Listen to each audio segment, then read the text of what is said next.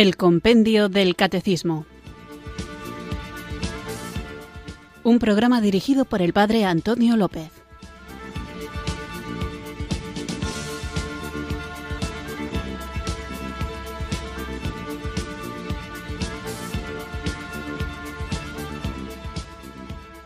Muy buenas tardes, queridos oyentes de Radio María. Recibido un cariñoso saludo desde Irurzun, en Navarra, quienes sintonizáis una tarde más esta emisora de la Virgen para escuchar el compendio del Catecismo. Confío que estéis teniendo un bonito día y vamos a empezar nuestro programa. Hoy quiero saludar especialmente a todas las familias de otras comunidades autónomas. No me refiero solo a la mía, que también, por supuesto, sino a toda esa gente que a lo mejor tenía costumbre de visitar a sus familiares que vivían cerca, pero en otra comunidad autónoma, y ahora por respeto y responsabilidad a causa del COVID, pues teniendo tan cerca a los suyos no pueden estar con ellos.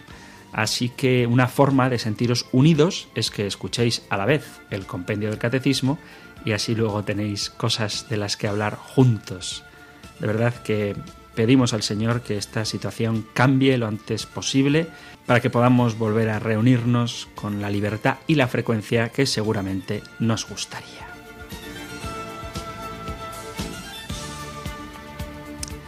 Así que como cada día, conscientes de nuestra pequeñez y pobreza y sabiendo lo grande que es Dios, vamos a comenzar nuestro programa invocando al Señor de la vida para que Él abra nuestras mentes y nuestros corazones para acoger y vivir todo lo que con su favor, con el favor de Dios, hoy vamos a ir aprendiendo.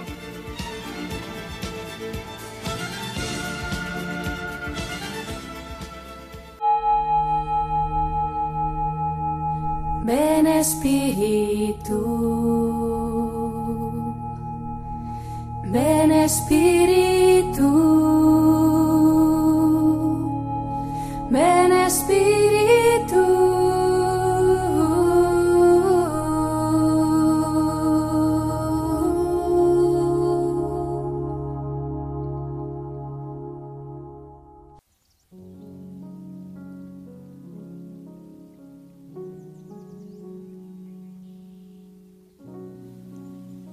Te amo, oh Dios mío. Mi único deseo es amarte, hasta el último suspiro de mi vida. Te amo, oh infinitamente amoroso Dios, y prefiero morir amándote que vivir un instante sin ti. Te amo, oh mi Dios, y mi único temor es ir al infierno, porque ahí nunca tendría la dulce consolación de tu amor. Oh mi Dios, si mi lengua no puede decir cada instante que te amo, por lo menos quiero que mi corazón lo repita cada vez que respiro. Ah, dame la gracia de sufrir mientras te amo y de amarte mientras que sufro, y el día que muera, no solo amarte, sino sentir que te amo. Te suplico que mientras más cerca estés, en mi hora final, aumentes mis perfecciones y mi amor por ti. Amén.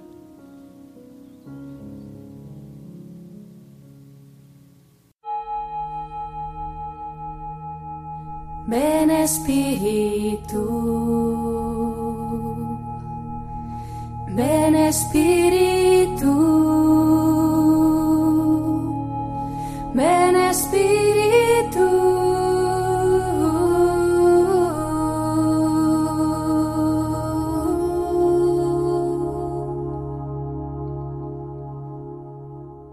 Esta oración que hemos hecho hoy juntos es de San Juan María Vianney, el cura de Ars, que como buen sacerdote, pues era un gran catequista y como de lo que hablamos nosotros es del compendio del catecismo, pues no me parece mal que sea él, San Juan María Vianney, quien nos ayude, nos acompañe también durante esta hora. Os recuerdo un poquito de qué hablábamos en el programa anterior, en el que reflexionábamos sobre el punto número 8 del compendio del catecismo, que preguntaba cuáles son las sucesivas etapas de la revelación. Y veíamos una especie de línea de continuidad en toda la historia de la salvación, desde la creación, el pecado de Adán y la promesa de redención. Y luego veíamos cronológicamente desde Abraham que sale de su tierra, mencionábamos a Isaac y a su hijo Jacob, que forman las doce tribus de Israel, como después de quedar esclavizados en Egipto, son liberados por Moisés, quien recibe las tablas de la ley y hace un pacto con el Señor en el Sinaí, y cuando él muere es Josué el que conquista la tierra prometida y se reparten entre las doce tribus. Después vienen los jueces, los catorce jueces o liberadores, que ayudan, auxilian al pueblo cuando éste se ve asediado por sus propias infidelidades, para después también pasar a la época de los reyes. Tras Saúl, David y Salomón, sobre todo después de Salomón, el reino queda dividido y ocurre el exilio en Babilonia. En torno al exilio, el Señor suscita profetas que llaman al pueblo a la conversión antes de que suceda el exilio o les anima en el propio exilio para que se sientan consolados o después del exilio les advierten de que recuerden lo que pasó cuando fueron infieles al Señor y que no pierdan su identidad. Seguíamos en este proceso hasta Esdras y Nehemías y terminábamos esta línea de continuidad histórica con los macabeos. Esto fue lo que hablamos ayer, así que hoy vamos a ver ahora el punto número 9 del compendio del catecismo. 9. ¿Cuál es la plena y definitiva etapa de la revelación de Dios? La plena y definitiva etapa de la revelación de Dios es la que Él mismo llevó a cabo en su Verbo encarnado, Jesucristo, mediador y plenitud de la revelación, en cuanto Hijo unigénito de Dios hecho hombre, Él es la palabra perfecta y definitiva del Padre. Con la venida del Hijo y el don del Espíritu, la revelación ya se ha cumplido plenamente, aunque la fe de la Iglesia deberá comprender gradualmente todo su alcance a lo largo de los siglos.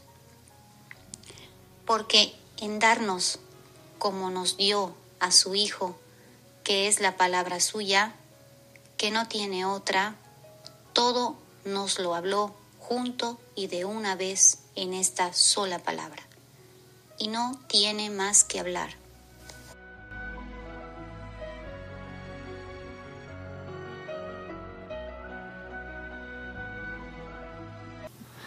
Efectivamente, en Jesús Dios nos lo ha dicho todo. Podemos leer en el inicio de la carta a los hebreos esta frase preciosa que resume de manera perfecta el contenido del número 9 del compendio del Catecismo. Dice así el comienzo de la carta a los Hebreos, Hebreos capítulo 1, versículo 1. Muchas veces y de muchos modos habló Dios en el pasado a nuestros padres por medio de los profetas. En estos últimos tiempos nos ha hablado por medio del Hijo.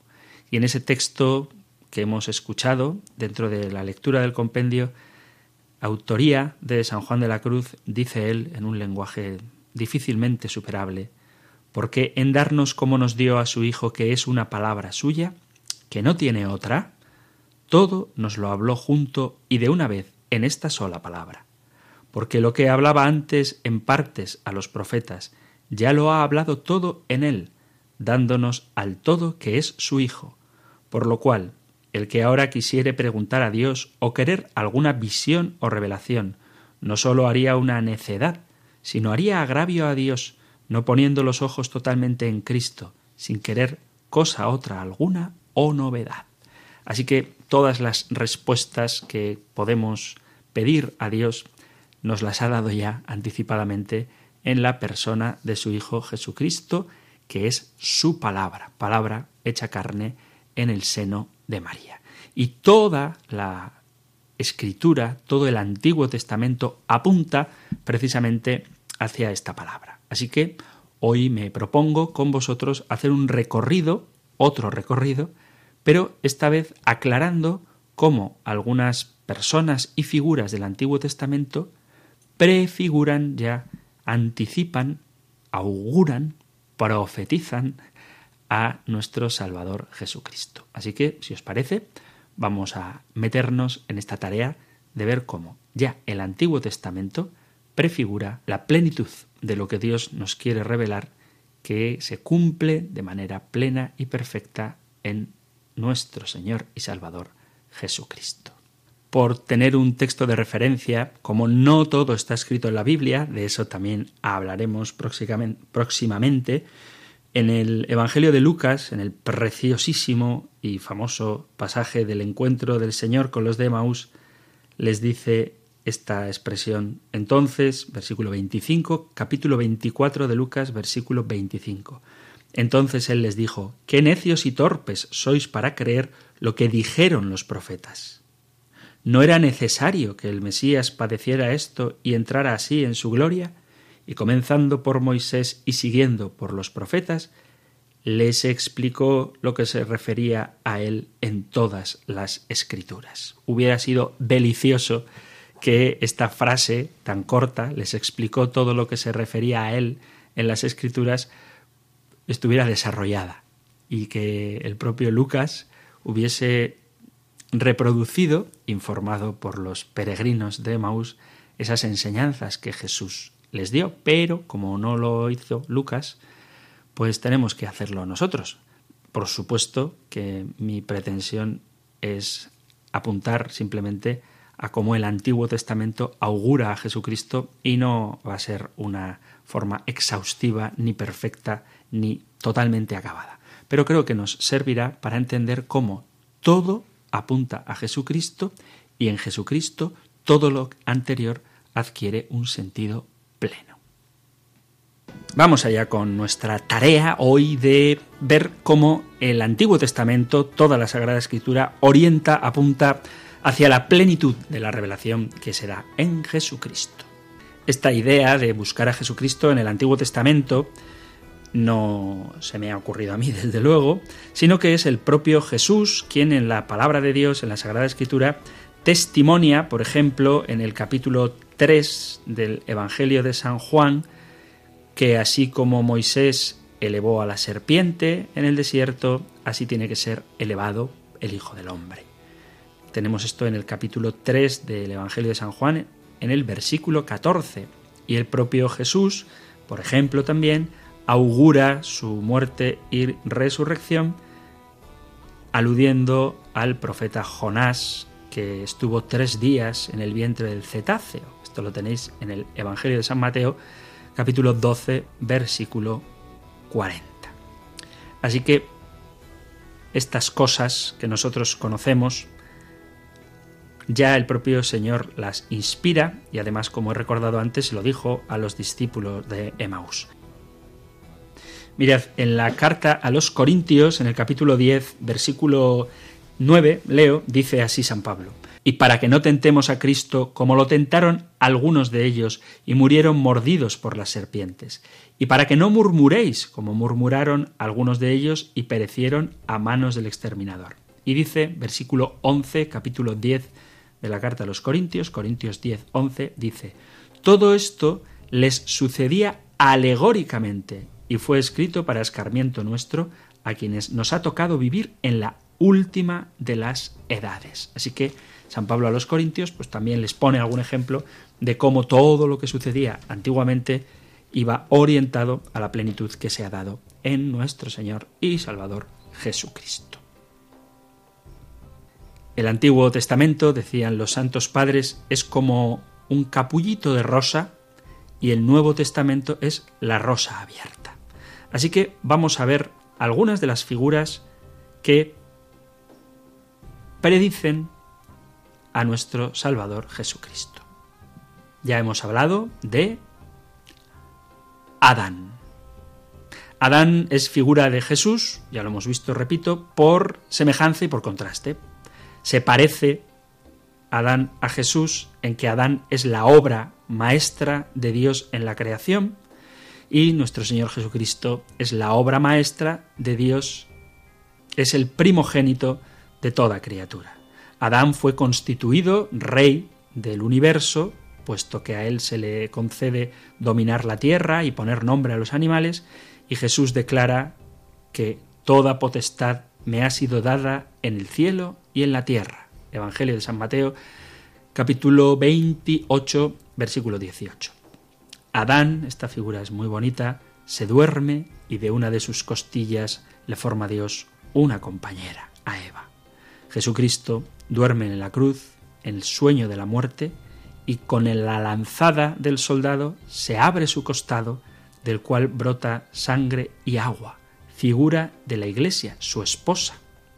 Entre Adán y Eva existe una unión indisoluble serán los dos una sola carne, y entre Jesucristo y su Iglesia existe una unión indisoluble. El propio Evangelio de San Mateo, capítulo 28, que acabamos de citar, dice, Estad seguros de que yo estaré con vosotros todos los días hasta el fin del mundo. Adán peca y es expulsado del paraíso, y Jesucristo, después de bajar del cielo, que se hizo por amor nos se hizo por amor a nosotros, semejante a nosotros, como si él mismo hubiera pecado. Esto puede sonar chocante, pero lo voy a buscar en la Sagrada Escritura, en la segunda carta a los Corintios, versículo 5, capítulo 21. Adán pecó y fue expulsado del paraíso, y Jesucristo, sin haber pecado, se hizo pecado. Esta frase es muy potente, me encanta, está en la segunda carta a los Corintios, capítulo 5, versículo 21, dice así, En nombre de Cristo os pedimos que os reconciliéis con Dios. Al que no conocía pecado, lo hizo pecado en favor nuestro, para que nosotros llegáramos a ser justicia de Dios en él. Así como el pecado de Adán nos alejó a todos de Dios, al que no había pecado, Dios lo hizo pecado para que nosotros llegáramos a ser justicia de Dios en él. Esto está, repito, en la segunda carta a los Corintios capítulo 5 versículo 21. Y luego, como ya hablamos también, Adán es el padre de todos los hombres según la carne, Jesucristo es el hombre nuevo por el que hemos recibido todos la justicia. Así como por el pecado de Adán todos incurrieron en la condenación, por la justicia de Jesús todos los hombres reciben la justificación. Esta es una cita de la carta a los romanos en el capítulo quinto, versículo 18. Por Adán vino la muerte y por Jesús la resurrección de los muertos. Todos mueren en Adán, todos son vivificados en Cristo. Primera carta a los Corintios, versículo 15, capítulos 21 y 22. Abel Abel también es figura del Mesías. ¿Cómo? Pues Abel fue pastor de ovejas y Jesús es el pastor de las almas. En el Evangelio de San Juan él se llama a sí mismo Yo soy el buen pastor que conozco a mis ovejas y mis ovejas me conocen. Capítulo 10 de San Juan, versículo 14. El sacrificio de Abel fue agradable a Dios, el de Caín, sin embargo, fue rechazado. El sacrificio de Jesús es el único que Dios acepta para la remisión de los pecados. Todos los de la antigua ley según la carta a los Hebreos, no tienen este valor. Carta a los Hebreos capítulo 10 versículos 8 y 9 nos dice así. Primero, tú no quisiste sacrificios, ni ofrendas, ni holocaustos, ni víctimas expiatorias que se ofrecen según la ley. Después añade, He aquí que yo vengo para hacer tu voluntad. Niega lo primero para confirmar lo segundo. Y conforme a esa voluntad todos quedamos justificados por la oblación del cuerpo de Jesucristo hecho de una vez para siempre. Abel suscitó, porque era muy bueno, la envidia de Caín su hermano. Jesús, por su autoridad y sus milagros, se atrajo el odio de los judíos, sus hermanos. Caín dijo a su hermano Abel esta expresión vamos afuera, y cuando estuvieron en el campo, Caín mató a Abel. Los judíos, condujeron a Jesús fuera de los muros de Jerusalén y lo crucificaron en el Gólgota. Noé. Noé es figura del Mesías. Noé fue el consuelo de su padre Lamec, y eso es lo que precisamente Noé, el nombre, significa. Jesús, el nombre, significa Salvador, porque Él procura la salvación a los hombres, y Él es consuelo, es el que aplaca al Eterno Padre irritado por el pecado. Podemos escuchar en el Evangelio de San Mateo, en el capítulo 3, precisamente como en la transfiguración, en el bautismo de Jesús en el Jordán, en esa teofanía, se oye la voz de Dios que dice, Este es mi Hijo querido, en quien tengo puesta mi complacencia. Según el Génesis, en el capítulo sexto, versículo 9, dice que Noé fue un varón justo y perfecto en sus generaciones, que anduvo con Dios. En el capítulo 8, versículo 46, dice el propio Jesús, ¿quién de vosotros puede acusarme de pecado? Noé, por el orden de Dios, construyó un arca en el que se salvarían todos los que estuvieran dentro de él. Jesús ha fundado la iglesia, fuera de la cual no hay salvación. Mientras Noé construía el arca, no cesaba de predicar la conversión y sin embargo no le escucharon. Jesús no cesaba de decir a los judíos mientras predicaba Haced penitencia.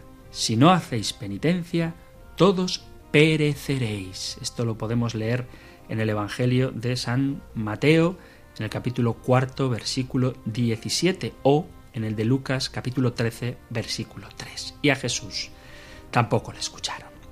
El arca de Noé encerraba toda clase de criaturas y de animales, puros e impuros, de la Iglesia de Jesucristo forman parte habitantes de todas las naciones, justos y también pecadores. Después del sacrificio que ofreció Noé al salir del arca, Dios hizo una alianza con él. Después del sacrificio de la cruz, Dios ha hecho con nuestro Señor y por Él, por Cristo, con Él y en Él, una alianza eterna. Noé repobló la tierra y Jesucristo ha poblado la tierra de justos y el cielo de santos. Abraham. ¿Cómo es Abraham, figura de Jesucristo? Pues esta es fácil. Abraham es el padre del pueblo de Dios. La promesa que le hace el Señor en el capítulo 12 del Génesis es, te haré padre de un gran pueblo y te bendeciré y engrandeceré tu nombre y serás bendito. Bendeciré a los que te bendigan, maldeciré a los que te maldigan. Jesucristo es el Padre del pueblo cristiano, tiene la bendición de Dios y ha recibido a todas las gentes, a todo el mundo en herencia y posesión. Quienes lo bendigan serán benditos y quienes lo maldigan serán maldecidos. El que crea, Evangelio de San Marcos, capítulo 16, el que crea y se bautice se salvará, el que no crea será condenado. Otra persona importante que prefigura a Jesucristo, que es la plenitud, la perfección de lo que el Antiguo Testamento es sólo una imagen, un anticipo, es el sacerdote Melquisedec. Melquisedec aparece en la Sagrada Escritura sin padre, sin madre, sin genealogía, sin ser conocido el principio de sus días ni el fin de su vida. Esto lo podéis leer en la carta a los Hebreos en el capítulo 7, versículo 3. Jesús es el Hijo del Padre eterno. No tiene Padre en esta tierra. Y su origen desde el principio es junto a Dios. Según la carta a los Hebreos, capítulo 7 también, versículo 21, Jesucristo es sacerdote eterno según el rito de Melquisedec. Melquisedec, en primer lugar, dice la carta a los Hebreos, capítulo 7, versículo 2, en primer lugar significa rey de justicia. Además, era el rey de Salem, que quiere decir rey de paz. Jesucristo es por excelencia el rey de la justicia y de la paz. Melquisedec era sacerdote del Dios Altísimo. Según el Génesis capítulo 13, versículo 18, Jesucristo ha sido constituido pontífice para toda la eternidad, según el rito de Melquisedec, según Hebreos, carta a los Hebreos, capítulo 6, versículo 20. Melquisedec, sacerdote del Altísimo, ofreció pan y vino. Jesucristo ha instituido el santo sacrificio de la Eucaristía bajo las especies de pan y vino. Melquisedec bendijo a Abraham y en él a todas las naciones. Jesucristo ha bendecido a la Iglesia, cuyos hijos somos los verdaderos hijos de Abraham, Padre de todos los creyentes. Isaac. Isaac también es figura del Mesías. El nacimiento de Isaac fue anunciado a Sara por un ángel. También fue un ángel quien anunció a María el nacimiento de Jesús, nuestro entrañable Gabriel. Isaac es el hijo único de Sara. Jesús es el hijo único de María. Isaac, inocente, es condenado a morir. Jesús, que es la inocencia en persona, es también condenado a muerte. Isaac debe ser inmolado por su padre Abraham, y Dios Padre es quien inmola por manos de los judíos, condenándolo a muerte a su Hijo Jesús.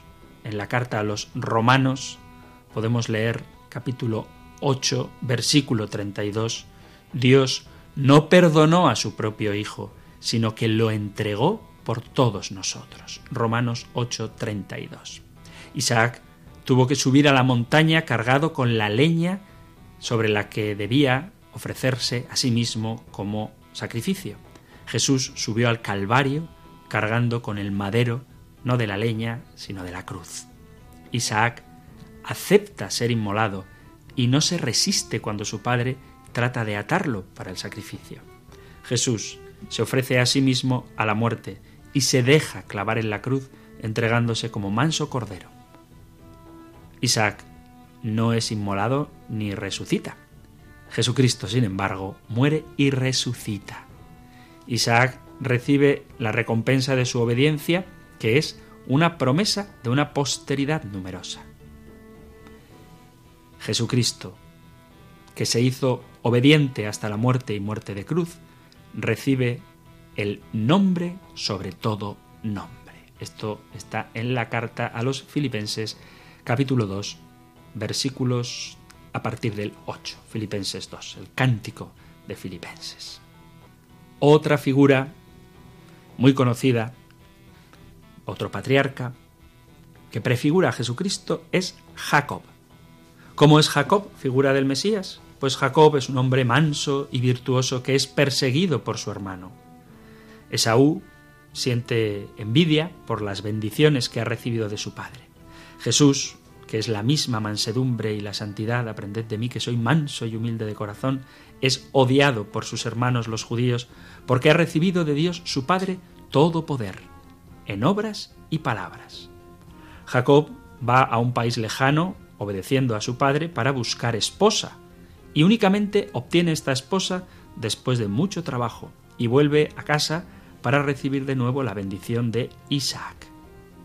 El Hijo de Dios, nuestro Salvador Jesucristo, es enviado por el Padre a la tierra para ganar a precio de su propia sangre una esposa, que es la Iglesia, y después vuelve al cielo donde resuena en alabanza suya el cántico de los santos y de los ángeles, al que está sentado en el trono y al Cordero, la bendición, el honor y la gloria y el poder por los siglos de los siglos. Apocalipsis capítulo 5, versículo 13. Jacob tiene doce hijos y llega a ser la cabeza de un pueblo numeroso. Jesús tiene doce apóstoles y llega a ser la cabeza del cuerpo que es la Iglesia, una multitud innumerable de elegidos por Dios. José, el de los sueños, es otra de las figuras del Antiguo Testamento donde está presente apuntando hacia la plenitud que es Jesucristo. José es el blanco de la envidia de sus hermanos porque es el amado del Padre más que los demás y porque se les anuncia que será alguien grande. Jesús, en quien el Padre tiene sus complacencias, es objeto de la envidia y el odio de sus hermanos, los judíos. José es enviado a sus hermanos y Jesús es enviado también a sus hermanos. José es vendido a unos mercaderes. Jesús es vendido por 30 monedas y entregado a los romanos, que eran también extranjeros. La túnica de José fue empapada en la sangre de un cabrito. La túnica de Jesús quedó empapada con su propia sangre. José es vendido como esclavo y Jesús, vuelvo a citar el capítulo 2 de la carta a los filipenses, se rebajó a sí mismo tomando la condición de esclavo y padeció el suplicio de la cruz que era reservado solo a los esclavos. José inocente es encarcelado y no se defiende. Jesús inocente de los crímenes de los que se le acusan, tampoco abre la boca delante de sus acusadores. José es detenido con dos prisioneros y anuncia a uno que va a morir y a otro que va a ser liberado. Jesús, que es crucificado entre dos ladrones, promete a uno que va a ser liberado, la felicidad del cielo, y abandona al otro impenitente a su propia condenación. José pasa de la cárcel a las gradas del trono del faraón. Jesús sale triunfante de la muerte a la resurrección. José alimentó al pueblo con el trigo que había almacenado. Jesús es el pan de vida, el pan bajado del cielo, con el que alimenta a toda la humanidad. Los hermanos de José padecen hambre mientras acuden a pedirle trigo. La humanidad padece hambre espiritual hasta que vayan a Jesucristo, pan de vida. José perdona a sus hermanos y Jesús perdona a sus verdugos. El rey Faraón colma a José de honores y le da el gobierno de la tierra de Egipto y, vuelvo a citar la carta a los filipenses, Dios ensalzó a Jesucristo y le dio el nombre sobre todo nombre, de modo que al nombre de Jesús toda rodilla se doble en el cielo, en la tierra, en el abismo, y toda lengua proclame, Jesucristo es Señor, para gloria de Dios Padre.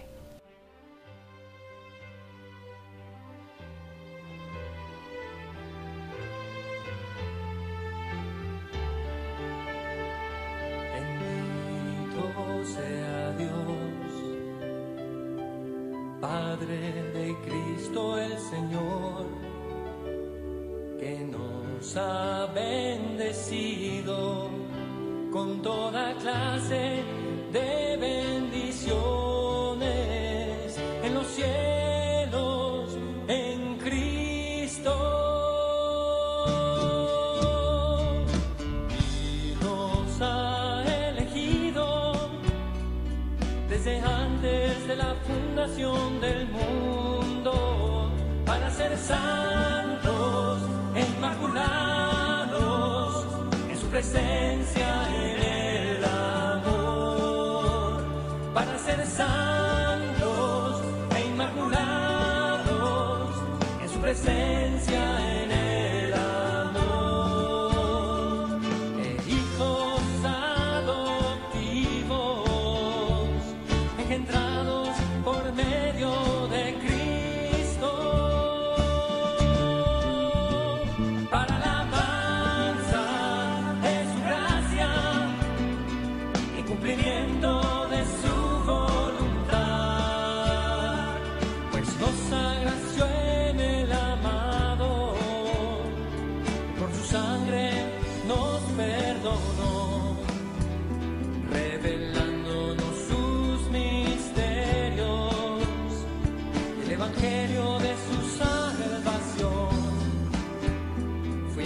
ya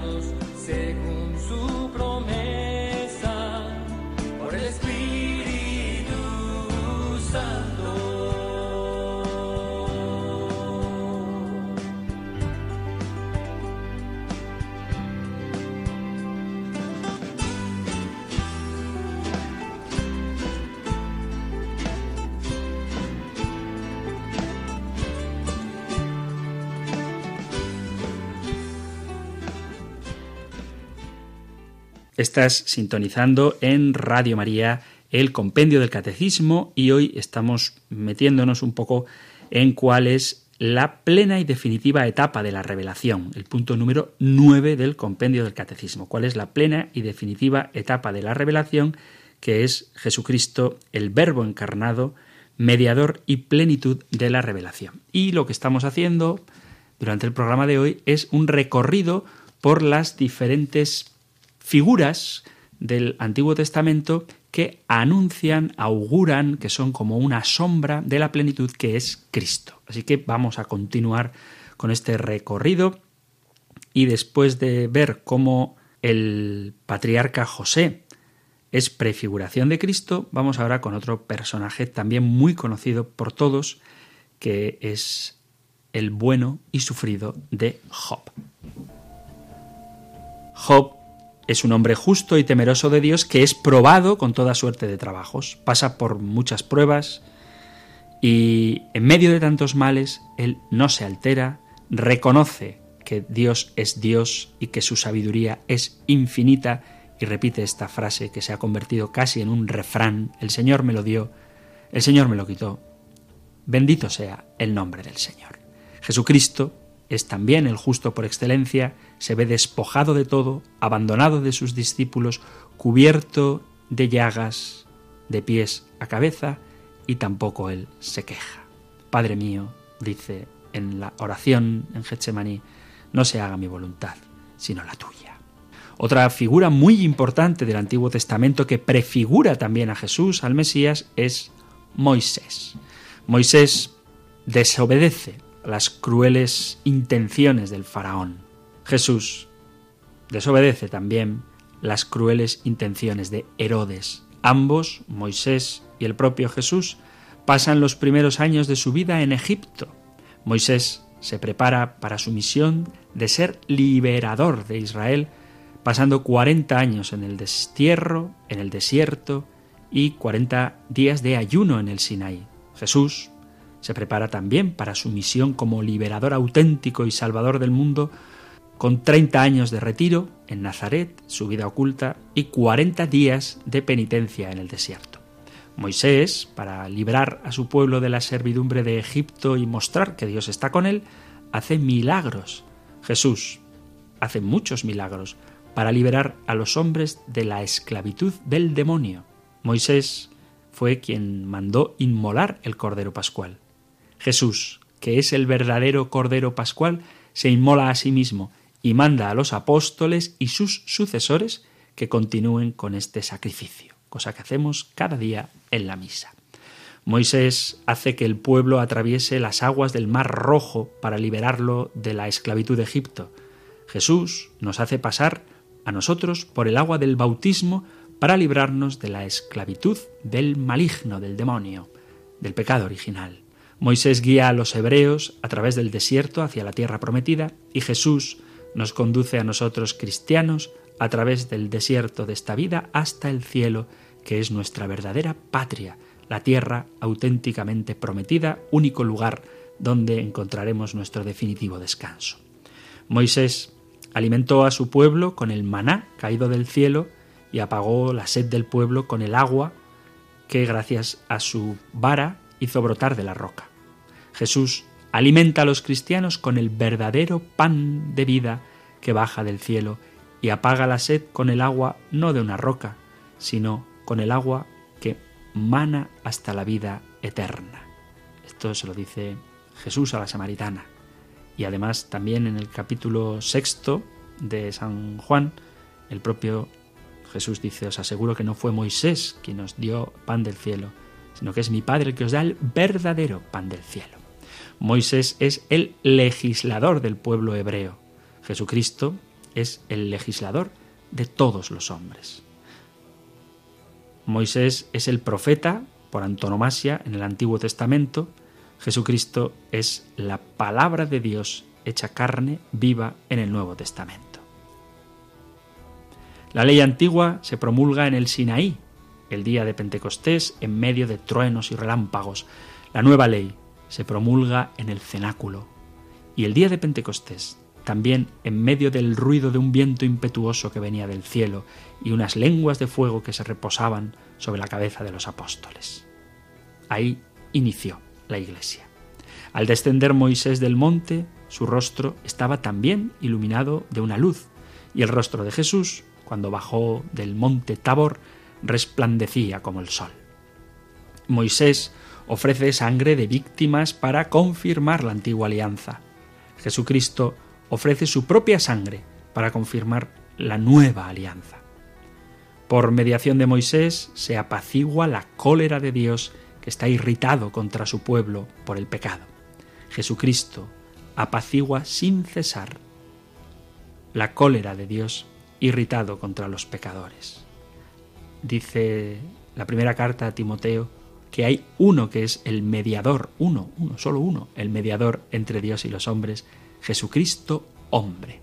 De aquí que se puede perpetuamente salvar a los que por medio suyo se presentan a Dios como el que está siempre vivo para interceder por nosotros. Esto es de la carta a los hebreos. Moisés envía doce hombres a explorar la tierra de Canaán. Jesucristo envía doce apóstoles para explorar y convertir el mundo entero. Moisés no puede entrar en la tierra prometida porque pertenece solo a Jesús, mucho mayor que Moisés. Aquí hay uno más que Moisés, dice Jesús. A él pertenece abrir el cielo a los hombres. Muy cercano a Moisés tenemos la figura de Aarón. Aarón es el pontífice, el sacerdote del Antiguo Testamento, y Jesucristo es el pontífice, el nuevo sacerdote. Aarón y sus sucesores son consagrados con el óleo sacado del fruto de los árboles. La unción de Jesucristo es completamente espiritual. Dice el Salmo 46, Te ungió Dios, tu Dios, con óleo de alegría. Solo el pontífice de la antigua alianza entraba una vez al año en el Santa Santorum, no sin llevar allí sangre, la cual ofrecía por sus pecados y por los del pueblo. Jesucristo, no con sangre de machos cabríos ni de becerros, sino con su propia sangre, entró de una vez para siempre en el santuario, habiendo obtenido una redención eterna. Estos dos pasajes están en el capítulo 9 de la carta a los Hebreos. Capítulo 9, versículos a partir del 7. Aarón debía cargar con las iniquidades que cometieron los hijos de Israel, y por eso había que hacer sacrificios. Jesucristo tomó sobre sí nuestras enfermedades y cargó con nuestros dolores. Él fue llagado por nuestras iniquidades y quebrantado por nuestros pecados.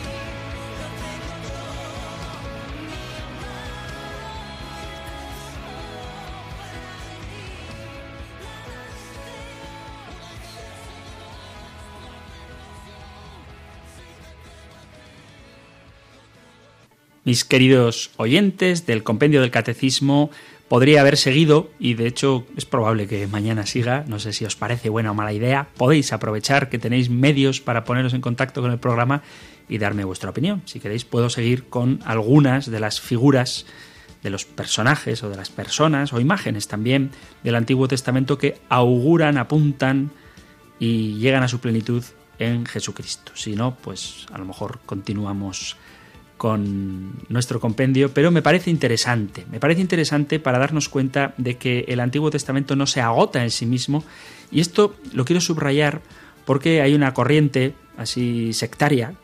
Cuando digo secta no lo digo en sentido despectivo, sino en un sentido etimológico.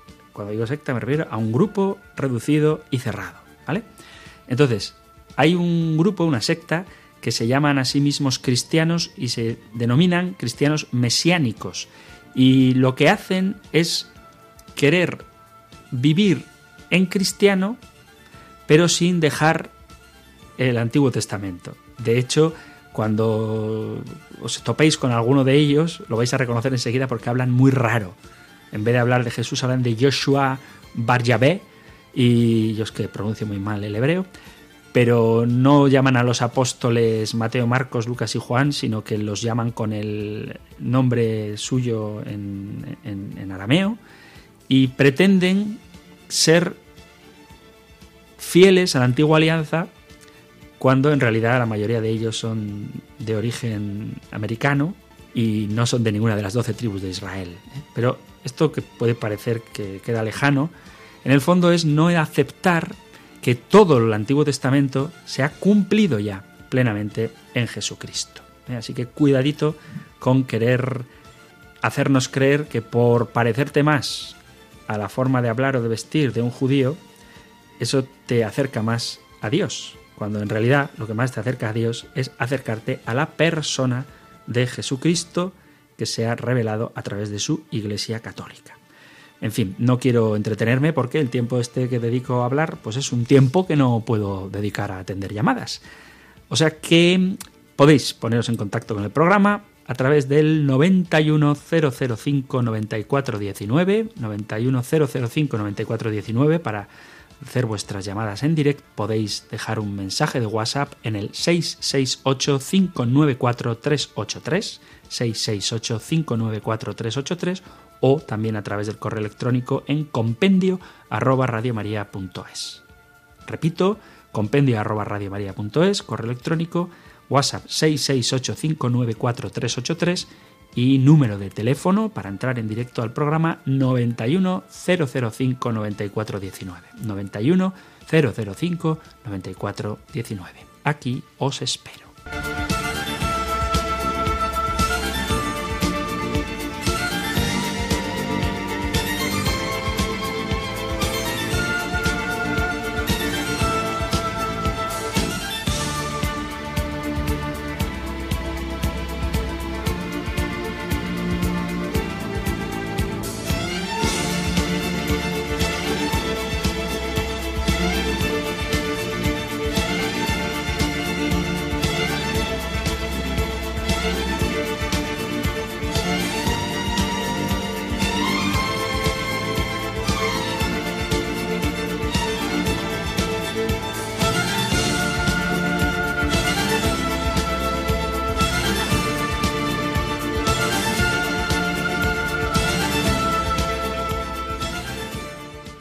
Buenas tardes de nuevo. Seguimos aquí escuchando el compendio del catecismo y ya está nuestro teléfono 910059419 abierto para atender las llamadas de nuestros queridos oyentes. Así que vamos hasta Madrid para hablar con nuestro amigo y oyente José Manuel. Muy buenas tardes, José Manuel.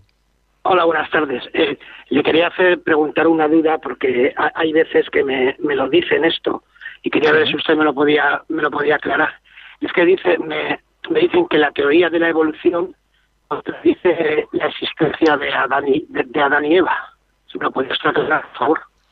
Bueno, es un tema del que estuve tentado de hablar, pero, pero no lo hice, pero quizá lo trate con más, con más tiempo. Si te parece, lo dejamos para otro día. Solamente te digo que la Biblia eh, no es un libro de ciencia y la teoría, que sigue siendo una teoría, que no está demostrada, es una teoría, de hecho se llama teoría de la evolución, pues es una teoría científica. ¿Vale? En cualquier caso, no existe ninguna contradicción, de eso sí que hablaremos segurísimo dentro de poco además, entre la ciencia y la revelación. Son, como dice San Juan Pablo II de la Fides et Ratio, las dos alas con las que el hombre se eleva hacia el conocimiento. ¿eh? Una cosa es la ciencia, otra es la revelación. Son dos fuentes distintas de conocimiento, pero no son contradictorias, ¿vale? Pero eh, José Manuel, hablaremos de este tema con más calma en un futuro no muy lejano en este mismo programa del compendio del catecismo.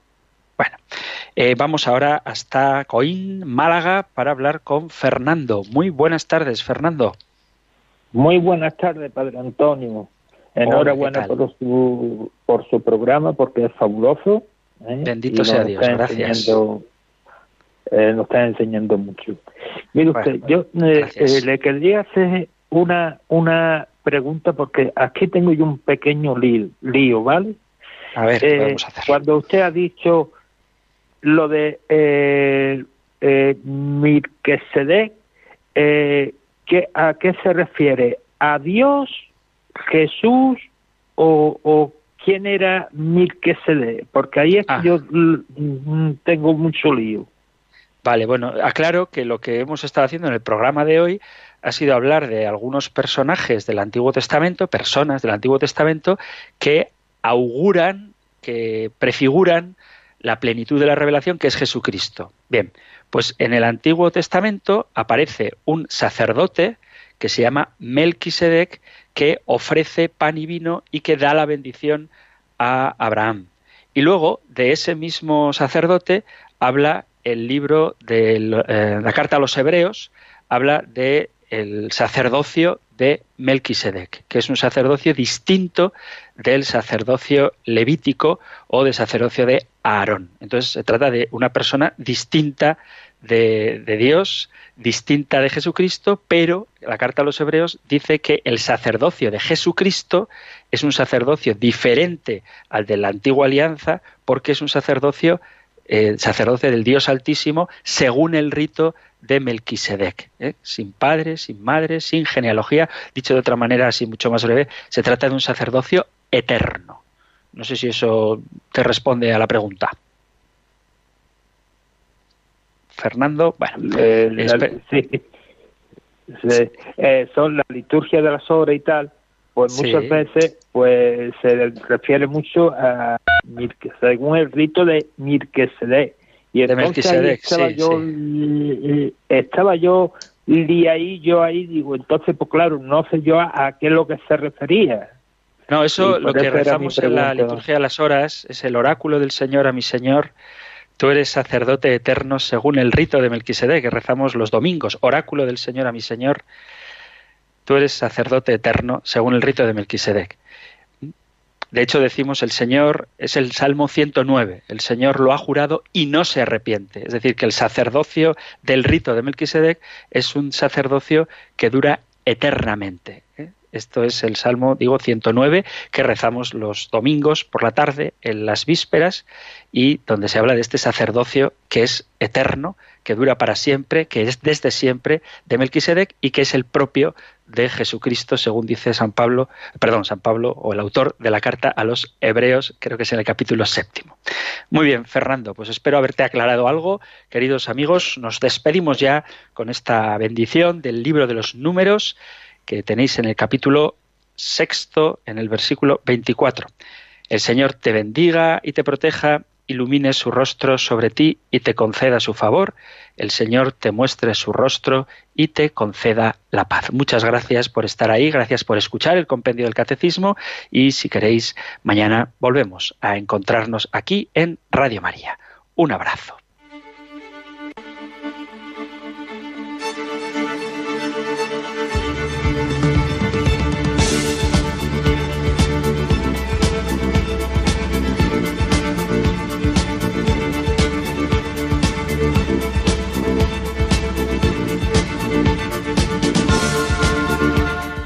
El Compendio del Catecismo Un programa dirigido por el padre Antonio López.